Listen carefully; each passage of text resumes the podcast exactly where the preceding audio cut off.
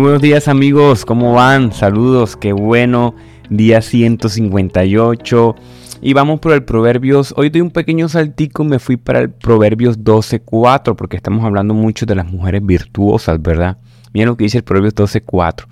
La mujer virtuosa es corona de su marido, mas la que lo avergüenza es como podredumbre en sus huesos. La palabra clave ahí es corona, atará corona. Esta frase, este proverbio, puedo creo, que puede ser un poco quisquilloso eh, para la sociedad contemporánea, ¿verdad? Porque suena como un instrumento o no, más bien como un utensilio, ni siquiera tampoco, sino como un accesorio, ¿verdad? Para el hombre. Esto puede ser muy ruidoso, ¿verdad? Muy ruidoso. Tenemos que entender primeramente el pasaje en su contexto, Antiguo Testamento, pero realmente ver el principio detrás. Aquí hay dos comparaciones. Una mujer virtuosa, como he venido hablando, una mujer que primeramente ama al Señor, que Dios es su prioridad, que es guiada por el Espíritu Santo hoy, que tiene ese regalo de estar acompañada del Espíritu Santo y guiada por ellos lo mejor que tú puedes ver una mujer virtuosa. Es una ayuda idónea, como dice Génesis, ¿verdad? Cumple un rol fundamental dentro de la familia, dentro de la sociedad, dentro de todos los ámbitos de la vida. Una mujer con muchas virtudes, ¿verdad? con una mujer llena de amor, llena del Espíritu Santo, es lo mejor que puede presumir un hombre. Porque el pasaje no habla de más. Mira, un hombre se siente orgulloso acompañar a una gran mujer. ¿Verdad? Al lado de una gran mujer, un hombre se siente fuerte. El hombre también se hace virtuoso. Una mujer de oración lleva al hombre a que pueda ser un hombre de oración. Ayer veíamos, o antier, no recuerdo muy bien, que el hombre, o más bien, que la mujer puede hacer que el hombre llegue a los pies de Cristo. Maravilloso. Con su oración y con su buena conducta, decía Pablo a los de Timoteo, a Timoteo, a Tito, no recuerdo muy bien esa carta también.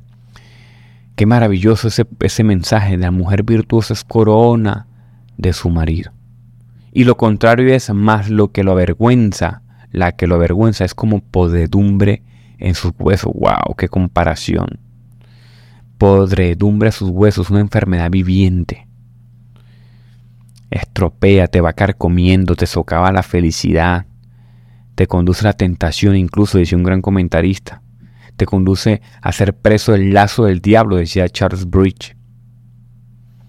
Muchachas, hombres, los que están considerando esta santa unión, reflexionen bien y en profunda oración de esa importante responsabilidad de escoger a la madre de sus hijos, la persona que nos va a acompañar durante toda la vida, siendo este el propósito del matrimonio. Reflexione bien qué es lo que va a hacer primo hermano, como decimos aquí en la costa colombiana. Primo hermano, con mucho cariño, ¿no? Primo hermano, mire bien qué es lo que va usted a hacer. Mujeres, miren bien con quién que se va a meter usted. Bueno, les dejo esa sugerencia.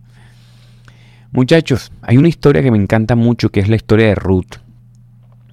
Hay una situación embarazosa para ambos. El libro de Ruth muestra que eh, había muerto su marido, ella regresó a su pueblo, a Noemí. Hay una frase muy bonita, tu pueblo será mi pueblo, tu Dios será mi Dios.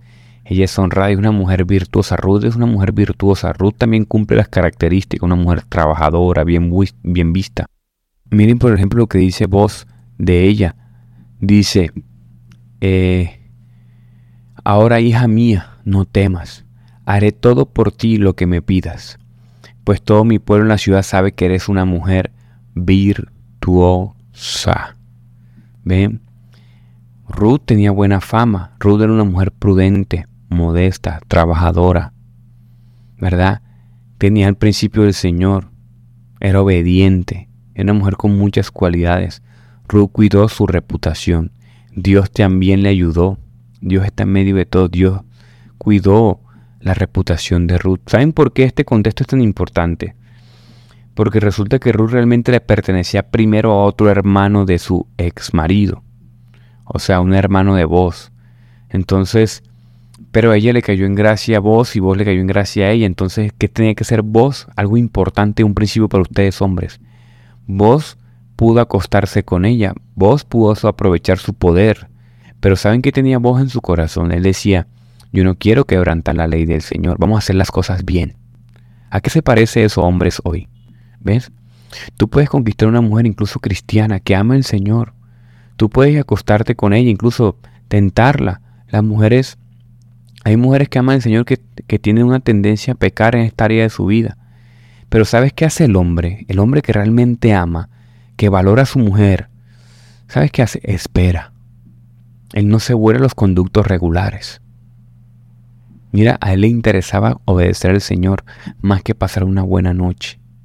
El mundo hoy te dice, mira, prueba, no hay problema, Dios te entiende tus debilidades. Muchas veces pasa por tu cabeza también y por nuestra cabeza también. Ah, igual me voy a casar con ella al final, entonces yo puedo ir adelantando el asunto y lo importante es el compromiso, ¿no? Mira, hay un deber sagrado, hay una institución sagrada que es comprometerte públicamente ante el Señor con testigo, ante sus padres, honrar a tu mujer. Mujeres, no entreguen sus cuerpos antes de que ese hombre le ponga el anillo y no se acuesten con él. Cuiden su reputación. No solamente ante la sociedad, porque tú puedes engañar a la sociedad, pero no puedes engañar al Señor. ¿Ves la diferencia? Que dice también la palabra en... Mira lo que dice la palabra también en Primera de Tito, de Timoteo 3.11. De igual manera, las mujeres deben ser dignas, no calumniadoras, sino sobrias y fieles en todo. Primera de Pedro 3.2, la gente al observar vuestra conducta casta y respetuosa, eso es una mujer virtuosa.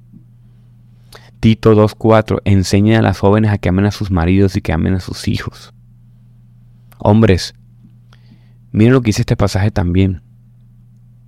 A las mujeres no solamente se les carga como un anillo el dedo o como un collar, no, como una corona. Eso es muy indigno, eso es muy bajo. Un anillo, un, una corona. Debes ser generoso con tu esposa. Debes ser generoso con tu prometida. Debes ser generoso con la persona que pretendes. Debes ser generoso, detallista. Flores, regalos. Honra, honrala.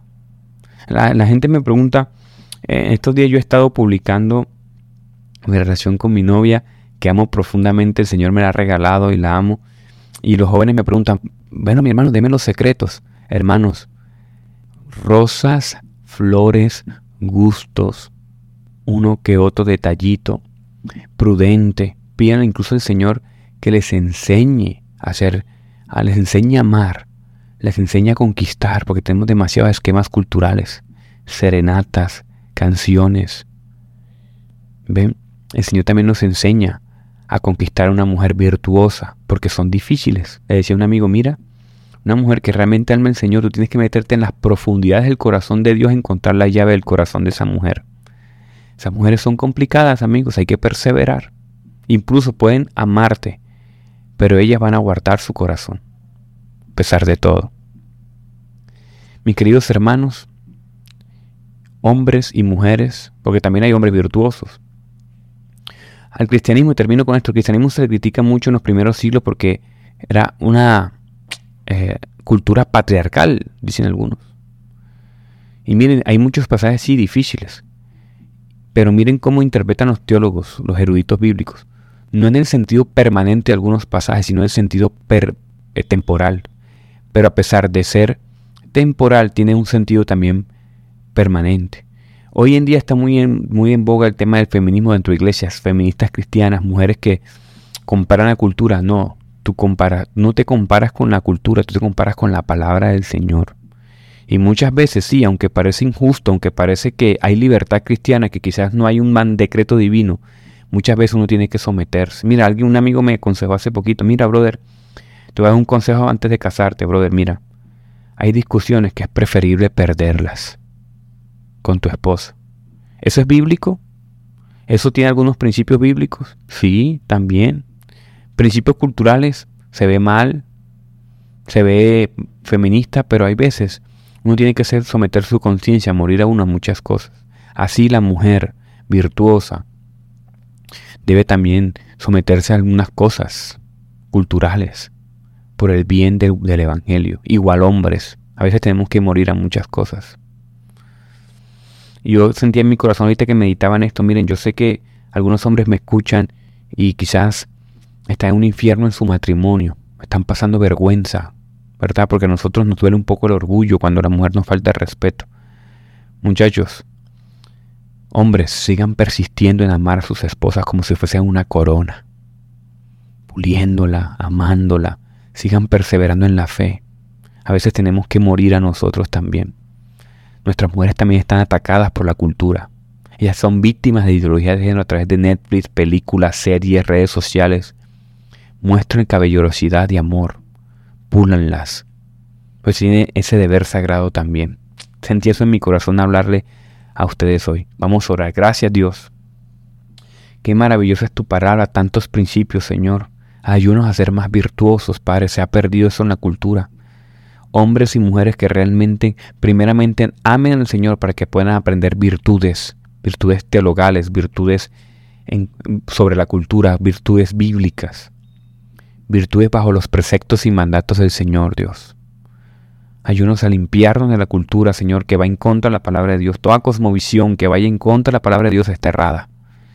Opera mal, Señor. Tú tienes el manual de instrucciones, tú tienes el manual de operaciones y debemos caminar por él. Ayúdanos en este día a superar las dificultades, ayúdanos a sus matrimonios, esas relaciones que están siendo atacadas por las mentiras del enemigo, Señor, por nuestro pecado también y por, por las ideas que culturalmente nos han permeado. Líbranos, Señor, de la tentación de ser infieles, hombres y mujeres, Señor, te lo pedimos en este día en el nombre de Jesús. Amén y amén.